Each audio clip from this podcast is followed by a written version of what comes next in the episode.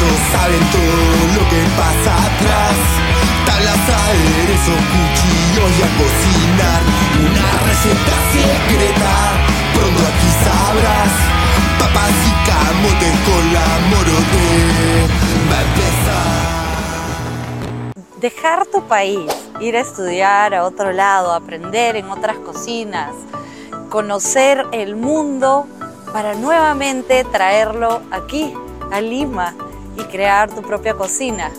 Hoy vamos a descubrir la vida de Francesca Ferreiros en este nuevo capítulo de Papas y Camotes con la Morote. Acompáñame.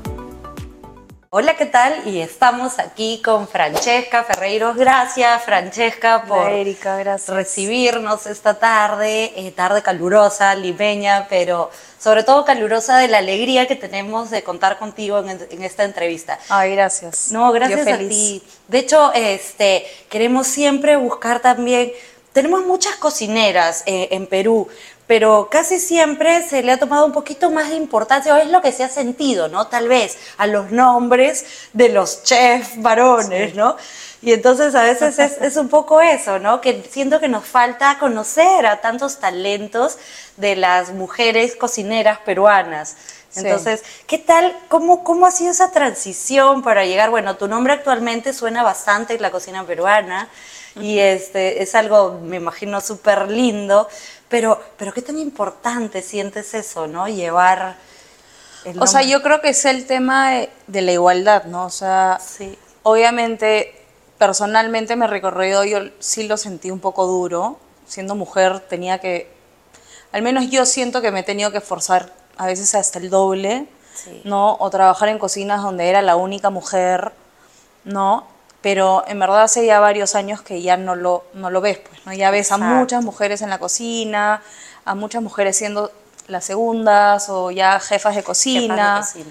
¿no? Eh, que creo que es muy natural porque las mujeres, no, no que los hombres no lo sean, ¿no? Pero por naturaleza las mujeres somos muy ordenadas, ¿no? Eh, un poco más cuidadosas, eh, entonces yo creo que... ¿no? Sí. Sí. entonces yo creo que eso también ayuda a, a manejar parte del equipo, ¿no? Claro, claro, sí, pues hemos ido sumando, ¿no? Creo que ambos eh, somos importantes eh, en una cocina, ¿no? Tanto el, el apoyo que, que nos dan muchas veces también los varones, igual las mujeres también, ¿no? Somos complementos. Es un equipo, claro. Exacto, cualquiera puede realmente ser jefe de cocina, mujer, hombre, ¿no? Eso realmente tenemos la suerte que actualmente ya no se sufre tanto. Sí, con- la verdad que al menos cocina a la que voy, cocina a la que veo ya casi, casi mitad mitad, ¿no? O Sí. sea, eh, y eso es súper bonito de ver. Qué porque de hecho uno se acuerda, ¿no? o sea, yo me acuerdo de mis experiencias al inicio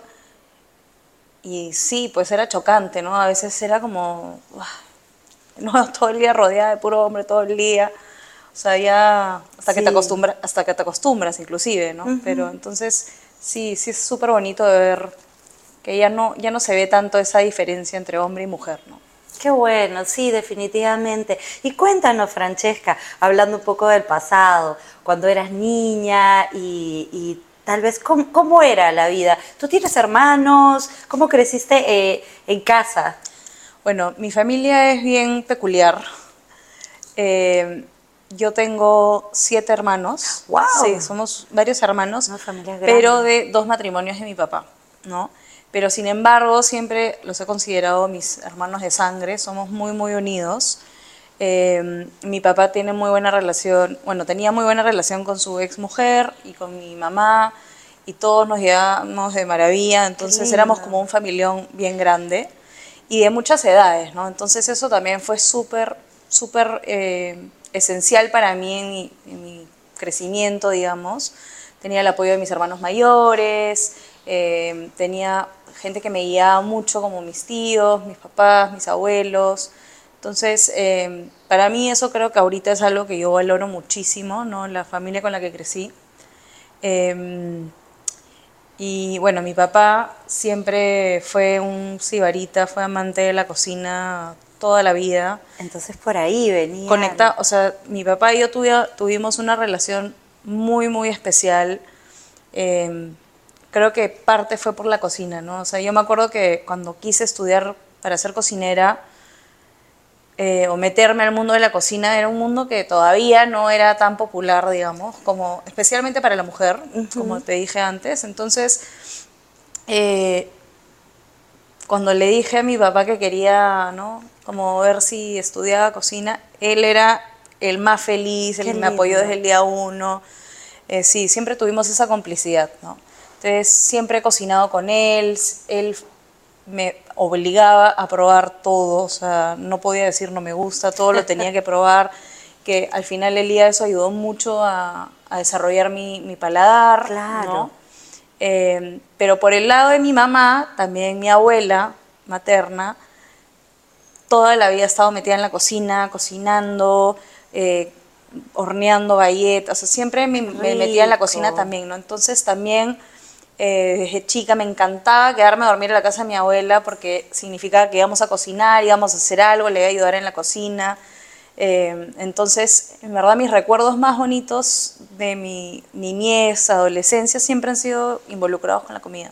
¿Tenías tu mandil en casa de la abuela, así tu mandil siempre. chiquito? Mandil, mi gorro, o sea, todo mi atuendo de cocinera desde chica.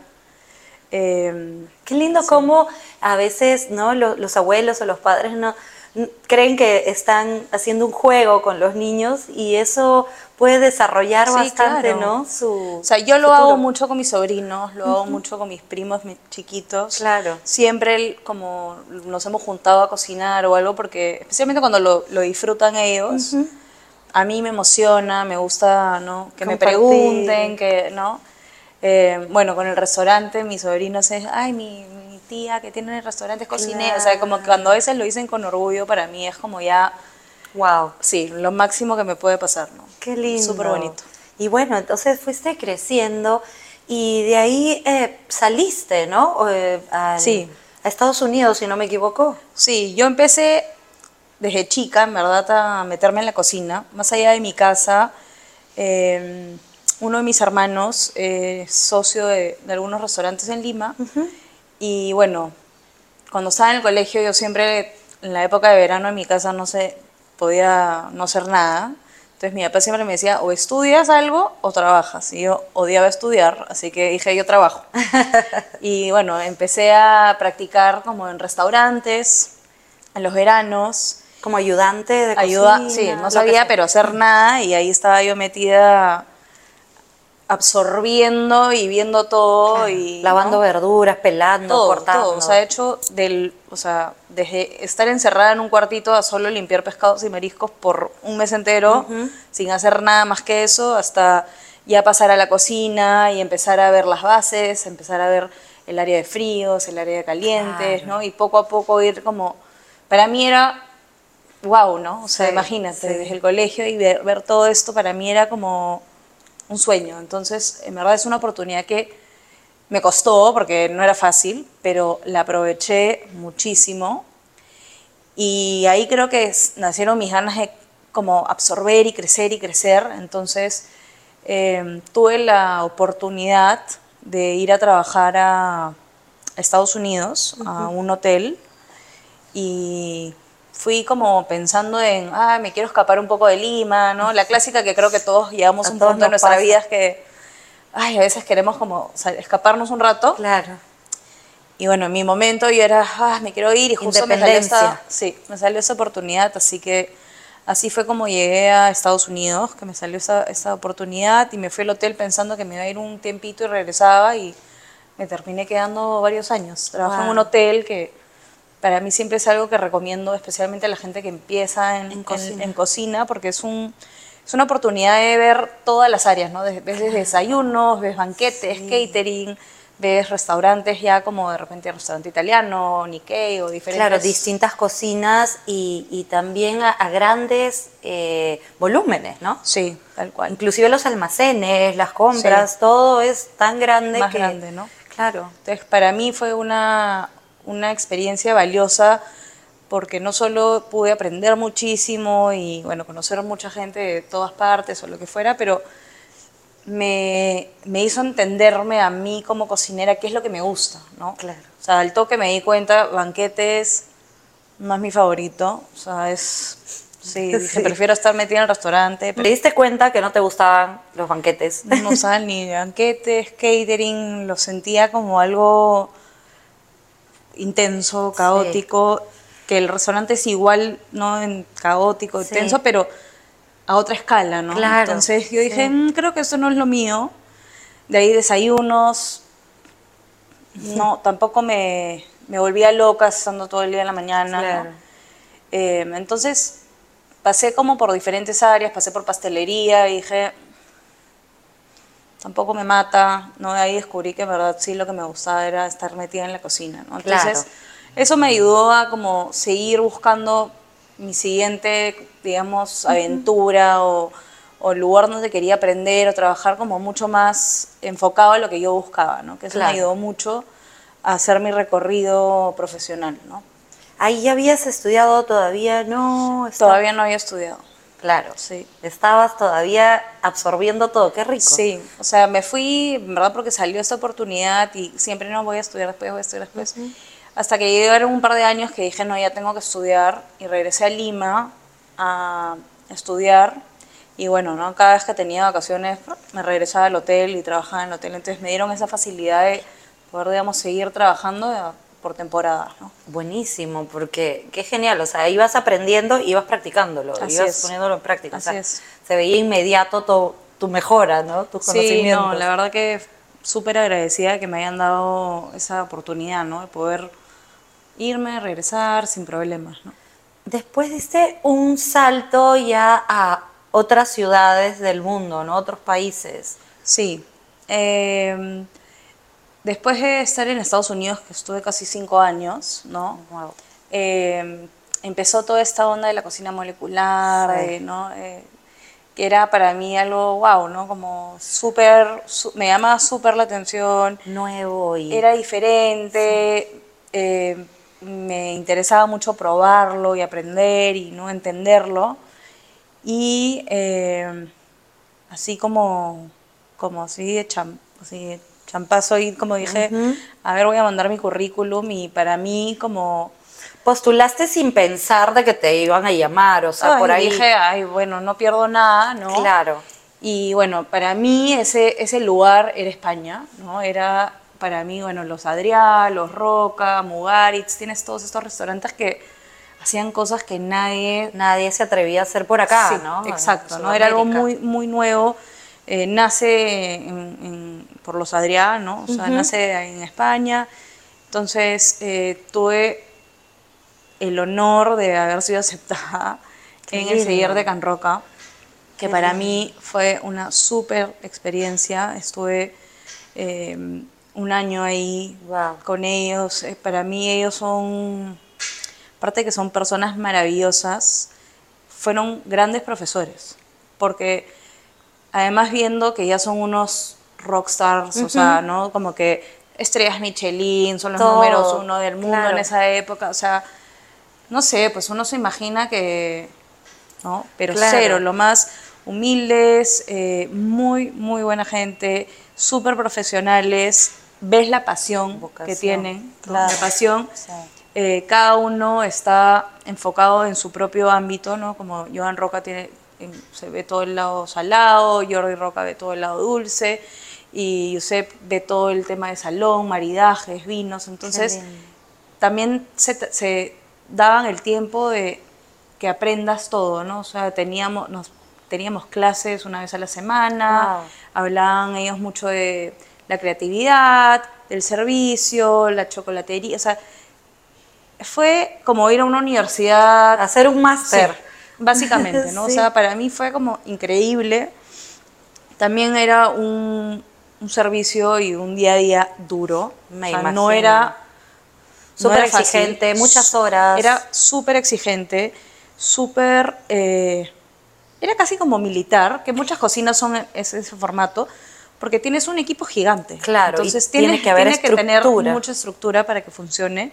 Y ellos la tenían, o sea, súper bien ejecutada, súper bien ejecutada. Entonces, eso también me aportó muchísimo en el lado de ver el tema de la organización, la limpieza, eh, exigirte a lo más que puedas, no dar lo mejor siempre.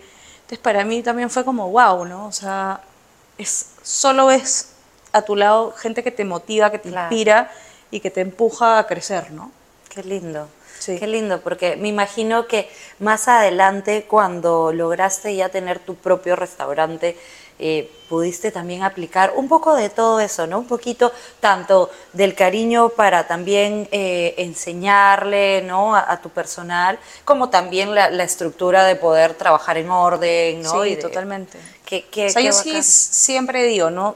Te haya gustado o no algún trabajo en el que hayas estado, siempre algo te va a aportar. Claro. ¿No? Si no tuviste una buena experiencia, pues de repente vas a hacer que de esa experiencia salga algo positivo, ¿no? De repente vas a hacer lo contrario que no te gustó, Exacto. como de repente las que te encantaron vas a tomar lo que más te gustó, lo que más eh, te inspiró, lo que más te, te- no sé, ¿no? Te, Siempre te hay algo que eso. aprender. Sí, exacto. Sí. ¿no? Todos son experiencias que suman a la vida. Perfecto, qué lindo. Y dime, en toda esa experiencia de estar viviendo tantos años fuera de la familia, me imagino que también había momentos que extrañabas, ¿no? Extrañabas un poco eh, los amigos, la familia, el país, qué sé yo, que son cosas que a veces tenemos que dejar un poco de lado cuando queremos seguir aprendiendo por otros lados.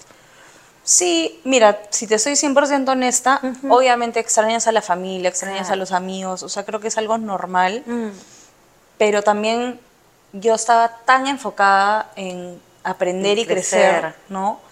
Eh, que, Claro, no sé, pues- como para mí era como una... Estaba feliz, o sea, la verdad que me mataba trabajando, ¿no? Me mataba aprendiendo, tratando de, como te decía, ¿no? Absorber lo que más podía, sacarle el provecho máximo a la oportunidad que me dieron y, y buscar nuevas oportunidades, ¿no? Creo que todavía me sentía lo suficientemente joven para poder seguir a- creciendo, aprendiendo. Creo bueno, que uno siempre sigue aprendiendo, obviamente, pero, pero al menos sentía que estaba como, ¿no? Todavía no estaba en las condiciones, digamos, para ser jefa ni para abrir mi propio restaurante, ¿no? Que creo que eso es importante, que uno siempre tiene que tener paciencia y esperar su momento, ¿no? Em, y yo quería seguir aprendiendo, quería, ay, quería seguir y seguir, ¿no? A veces hasta ahora, a veces digo, ay, me encantaría poder Rotar. largarme unos meses a este restaurante y aprender, Claro. porque siempre, siempre es bueno, ¿no? Siempre es bueno seguir actualizándose, seguir inspirándose. Entonces, claro, ahora que ya de repente no, no puedo, porque obviamente ya tengo todo lo que me acá, pero lo que sí hago es sí trato de viajar o trato de, de comer en diferentes sitios, en restaurantes que me inspiran para, ¿no? Eso es algo que aprendí de un jefe mío que tuve cuando viví en Tailandia. Es que eh, gracias a, a trabajar con él pude viajar por muchos países del mundo y por ende comer en los mejores restaurantes del Claro. mundo. Y me acuerdo una de las primeras veces que, que salimos a comer, él, yo estaba, pero que ya no podía de la emoción, casi que foto, foto, foto, foto, no, no paraba. Y él me dijo, acá no estás por placer, acá estás trabajando. O sea, acá estamos comiendo, pero estamos para ver insumos, para ver técnicas, para ver la creatividad del chef, para ver el servicio. Y eso para mí fue clave. Claro. Y dije, claro, o sea, Sí, pues. Eso es. Acá está todo. Acá eh, en, en algo que muchas personas puedan ver como la simplicitud de un plato, que inclusive no, Eh, no necesariamente tiene que ser el más caro, eh, puede ser también street food, ¿no? Pero ahí está todo el trabajo, todo el conocimiento, toda la técnica. Y no solo es los restaurantes, o sea, eso era el comienzo, ¿no? Que yo decía, Sí. wow, pero esa, digamos, esa, esa ley de, de vida que me transmitieron a mí en ese restaurante, mm, lo puse en mi día a día, desde ir al mercado Claro. y encontrar un producto nuevo y quiero comprarlo porque lo quiero probar y de ahí es que puedes hacer con eso o ir a puestos de comida callejeros que ves cómo utilizan algo y cómo tu creatividad empieza a fluir, ¿no? Sí. Eso, más leer libros, más, ¿no? O sea, por eso te digo que uno nunca deja de aprender. de aprender. ¿no? Sí. O sea, es, es lindo, es lindo porque al final los cocineros somos artesanos con las manos, somos personas creativas, entonces Hay de todo un poquito, ¿no? En Sí. esta profesión que se va Así es. desarrollando con, con el tiempo. Tal cual. Y cuando empiezas a mezclar cada detalle, ¿no? Entre el arte, la química, la matemática, de todo, todo un poco, terminamos pues re- realmente creando algo, algo Sí. que a uno mismo se asombra, ¿no? Tal cual. Sí. Y Sí. cuéntanos un poco, porque de hecho, me imagino ya que estás hablando de Tailandia, de ahí viene, nace un poco que encuentras tu propia cocina, tu propio estilo, Sí, tus, tus creaciones. O sea, eh, yo siempre quise irme a Asia. eh, yo crecí en una casa que nadie en mi familia es asiático, pero era muy asiática mi casa. Mis abuelos vivieron en Japón, en China y en Corea muchos años. Mi abuelo fue diplomático, entonces vivieron varios, varios años por Asia. Entonces, cuando regresaron a vivir al Perú, bueno, yo viví con ellos, bueno, con mi abuela, mi abuelo falleció, pero con mi abuela y vivíamos en una casa, desde la decoración, desde que comíamos mucho chifa y el chifa que ni siquiera es el chifa clásico, sino era la carta china. Comida o sea, china, china. Entonces, eh, siempre a mí me fascinó la comida oriental, desde la Nikkei, la, la china. Qué rico, Eh, cuando viajaba siempre me gustaba probar diferentes cocinas asiáticas. Entonces siempre tenía esa, como que esas ganas de irme a Asia, a aprender, a comer, aprender. Y cuando estuve en España me salió la oportunidad de ir a Gagan, ¿no? que es donde trabajé en Tailandia, en Bangkok. Y cuando fui fue un país que dije, bueno, o sea, la co- cocina tailandesa es famosa, ¿no? Acá en el Perú no hay mucho, entonces tampoco es una cocina que me la sabía bien, era algo diferente para mí. Eh, pero también el, el chef de Gagan es indio, entonces había mucha influencia india. Y mi jefe en Estados Unidos era indio, entonces ya tenía un poco esa introducción a la cocina india que me encantaba.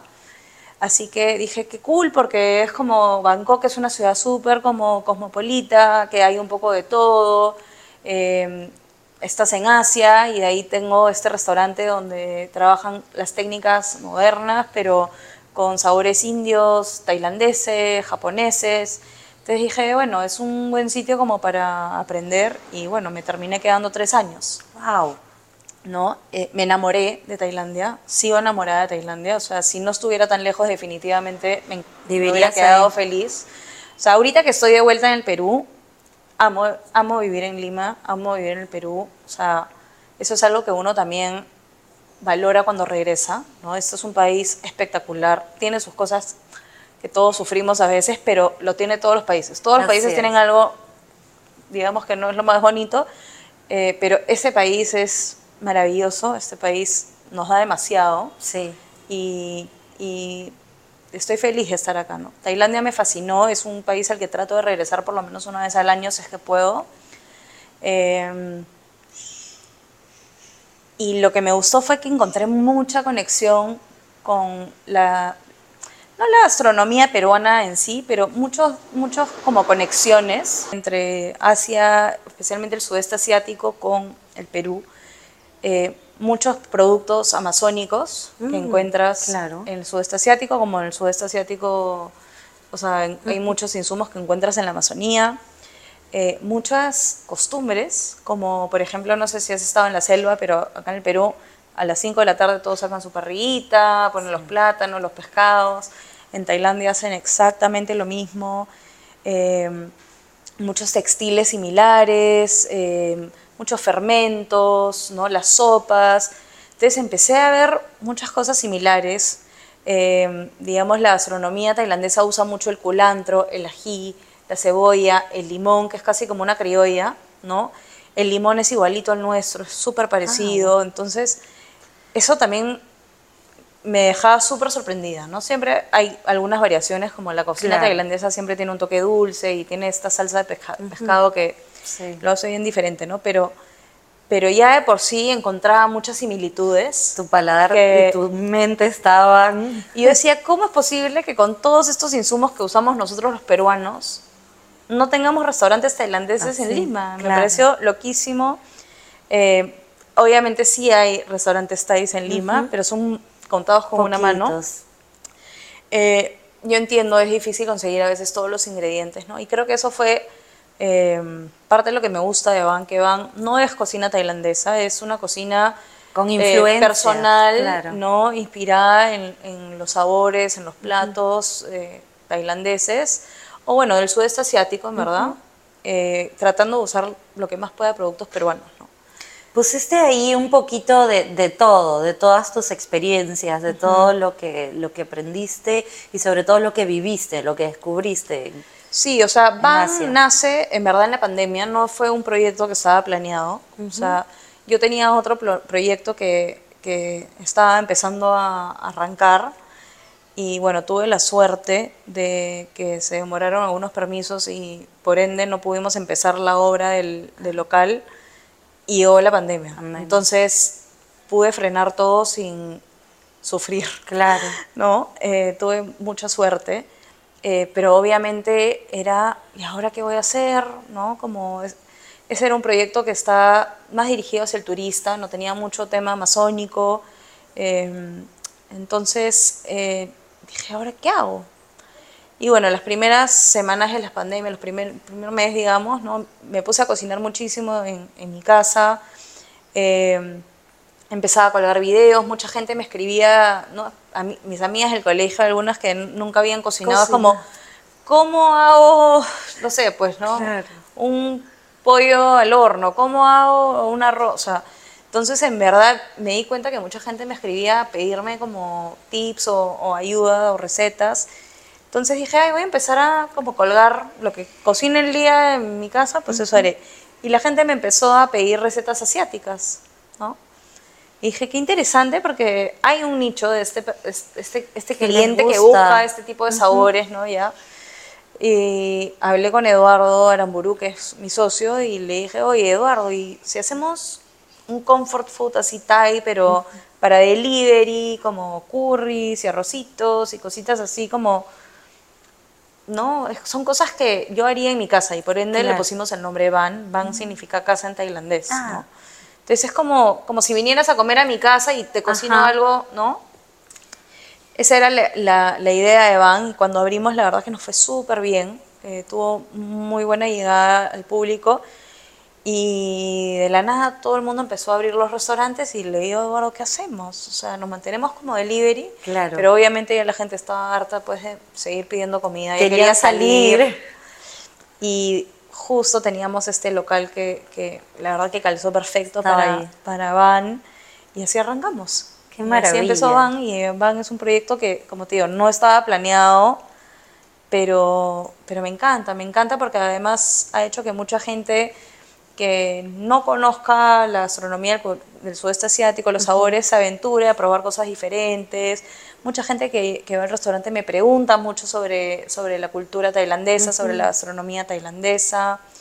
Eh, mucha gente que viaja para allá me escribe a pedirme, no sé, datos, ¿no? Entonces, la verdad que súper, me encantó.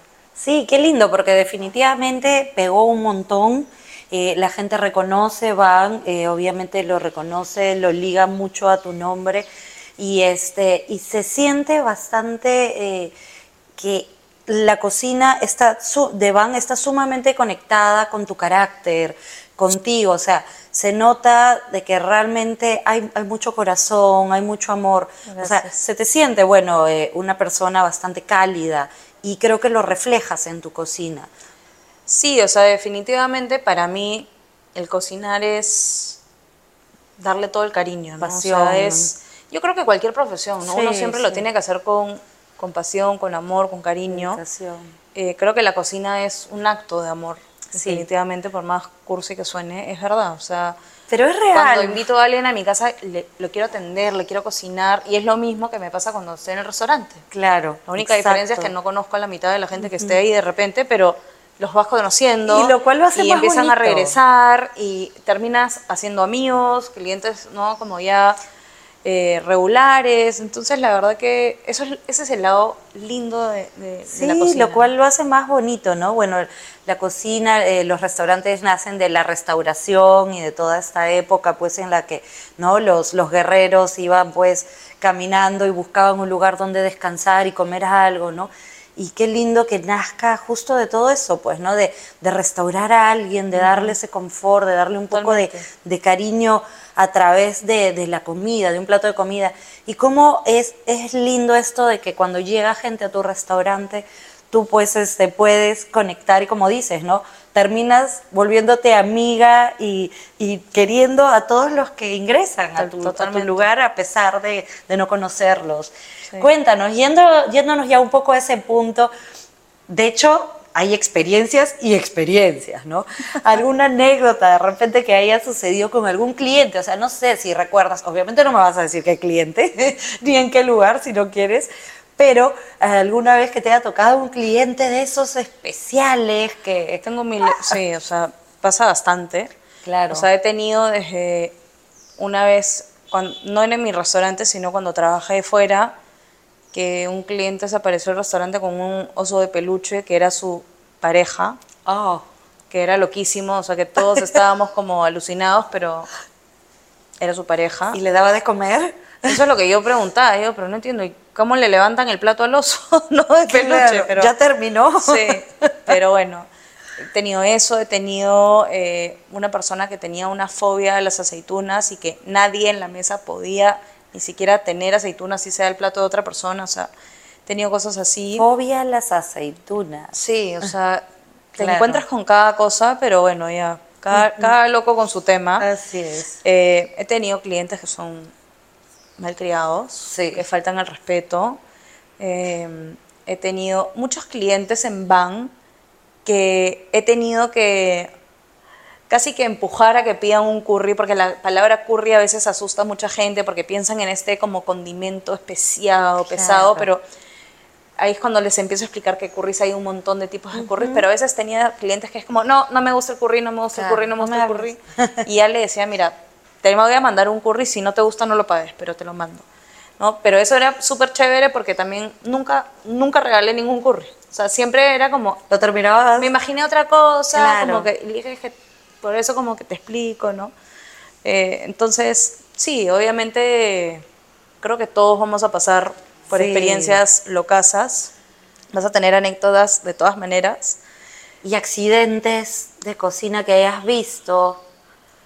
Accidentes, bueno, yo una vez me corté el- casi la punta del dedo cocinando en pleno servicio, hacía mil. Oh.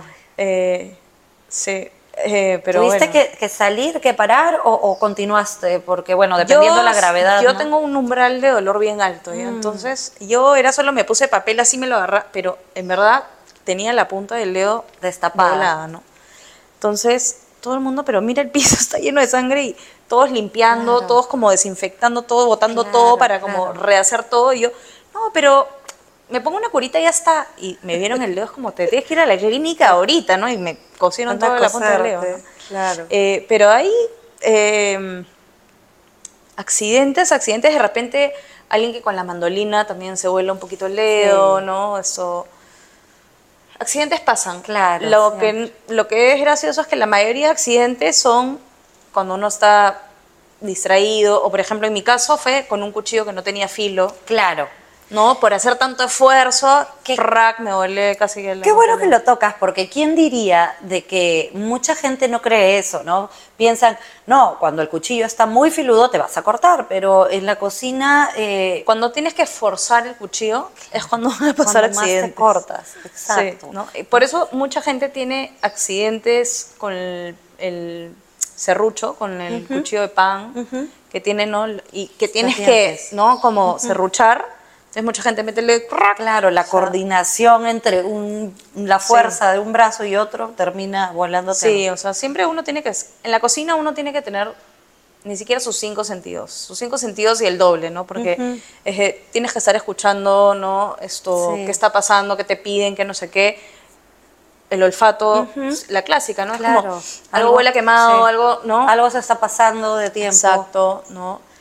Así que, sí, o sea, Sí, claro, tenemos que estar ahí. accidentes pasan, solo hay que estar súper pendientes y cuidadosos.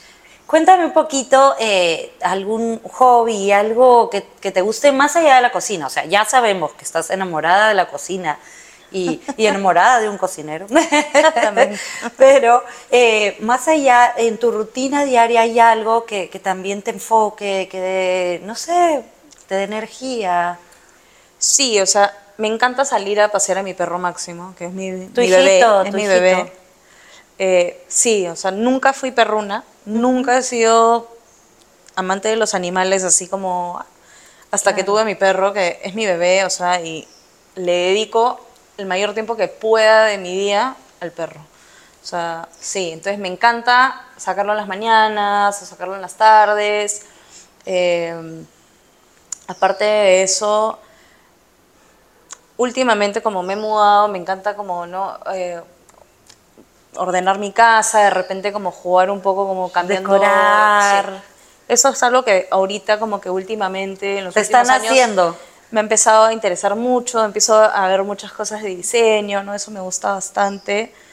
Eh, y ahí, honestamente, no es que tenga todo el tiempo del mundo, pero No. algo que, que también me pasó, que lo hago todos los días, es ver una serie.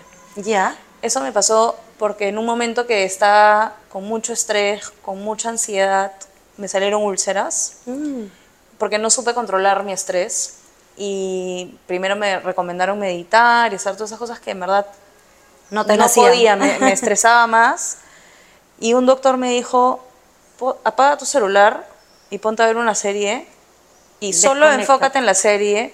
Y eso es algo que me, es mi meditación casi, ¿no? O sea, es algo que me, que, que me quita entre 40 minutos a una hora del día, Claro. pero que es mi momento, es para mí, ¿no? Te eso- desconecta de toda la rutina y, y te vas y me un encanta, poco de- me bueno. encanta porque es como, sí, me desconecto de todo. Sí, sumamente importante ha- hacerlo, aunque sea como dices, ¿no? Una hora, 40 minutos al día, que podamos pues perder un poco la conexión con toda la realidad que, nos puede abrumar. O sea, a creo que es necesario que todos lo hagamos, ¿no? No, no Sí. necesariamente ver una serie, No. pero de repente Deporte, escuchar música, música, leer, baile. hacer Sí. alguna clase, o sea, Tal cual. muchas amigas mías ahora están con el tema de la cerámica, Mm. que no es una una vez a la semana, pero es un momento, entonces eso es súper importante como para cada ser humano, ¿no? Claro O sea, que sí. conectar un poco. Por último, nos gustaría que nos dejes un consejo, una recomendación para esta nueva generación de cocineros que estamos luchando, ¿no? Por, porque ahora actualmente ya llevamos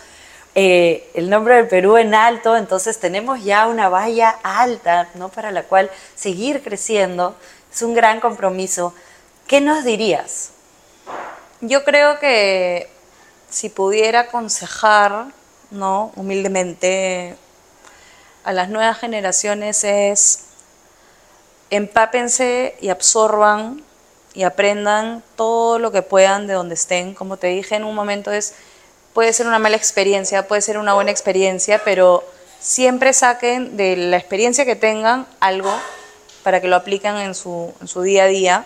Tengan paciencia, ¿no? Eh, no, no tienen que apurarse en como salir y al toque buscar un puesto alto. O sea, aprovechen cada etapa profesional que van creciendo y mientras más absorbes cada etapa, mejor vas a ser cuando llegues a, a la cima, ¿no?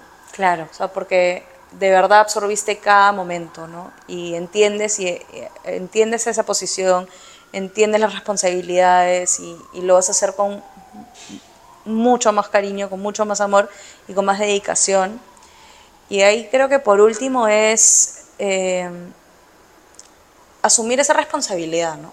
O sea, yo a veces veo algunos cocineros jóvenes que es como, ah, ya terminó mi hora y me voy y dejan todo casi que tal cual y, y a veces en verdad me da pena, me da pena porque es como, es un sentido de responsabilidad que tienes que asumir, Así es. ¿no? Yo puedo entender que acabó tu hora, pero por último, guarda todo, deja todo limpio, deja todo ordenado antes de irte. Y espera a tu equipo, ¿no? O sea, Claro, la, cocina, respeto, ¿no? la cocina es un equipo. Mm. Y así como todos entran a la misma hora, todos deberían de salir juntos a la misma hora.